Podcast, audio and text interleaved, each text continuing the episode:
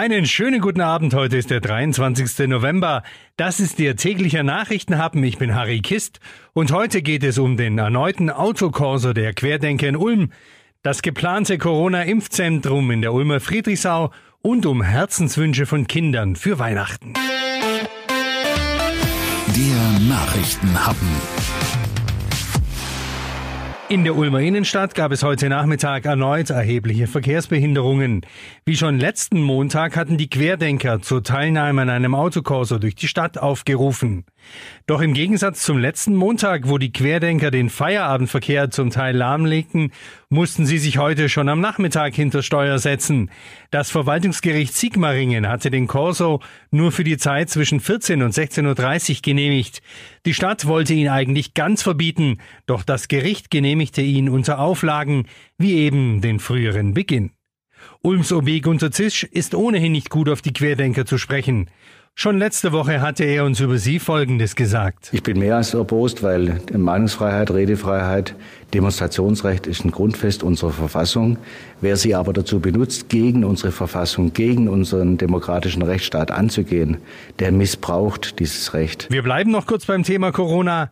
Bundesgesundheitsminister Spahn rechnet noch in diesem Jahr mit ersten Impfungen gegen das Coronavirus. Es gibt Anlass zum Optimismus, dass es noch in diesem Jahr eine Zulassung für einen Impfstoff in Europa geben wird. Und dann können wir mit den Impfungen sofort loslegen, sagte Spahn heute. Er hat die Länder gebeten, dass die Impfzentren schon Mitte Dezember einsatzbereit sein sollen. Am Wochenende gab es schon mal einen großen Testlauf in Ulm. Über 100 Helfer haben in der Ulmmesse den Ernstfall durchgespielt, um möglichst viele Menschen impfen zu können. Und wie es hieß, sei man mit dem Ergebnis zufrieden gewesen. Ministerpräsident Kretschmann und sein Stellvertreter Strobel haben sich dabei vor Ort selbst ein Bild davon gemacht. Landesvater Kretschmann hat dabei noch einmal betont, dass die Impfung absolut freiwillig sei. Es wird keinen Impfzwang geben sondern im Gegenteil, jeder wird individuell beraten und es dauert sogar ziemlich lange. Selbst wenn einer herkommt und aufgrund der Beratung sagt, ich will doch mich nicht impfen lassen, kann er wieder nach Hause gehen. Übrigens, der Impfstoff, wenn er mal da ist, dürfte so schnell nicht ausgehen. Deutschland hat sich über die EU-Kommission und andere Kanäle inzwischen mehr als 300 Millionen Impfdosen gesichert. Viele Kinder haben dieses Jahr nur einen Herzenswunsch. Sie wünschen sich vom Weihnachtsmann das Ende der Corona-Pandemie. Das geht aus zahlreichen Briefen hervor, die bislang in der niedersächsischen Weihnachtspostfiliale Himmelstür angekommen sind.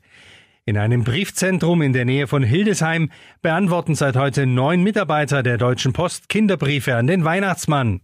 Mehr als 3000 Briefe sind bislang eingetroffen, darunter auch Hunderte aus dem Ausland. Neben dem Wunsch für ein Ende der Pandemie bitten die Kinder auch, wie könnte es anders sein, um Spielsachen und Süßigkeiten. Das war's für heute. Wir hören uns morgen wieder. Ihnen noch einen schönen Abend. Bis dann.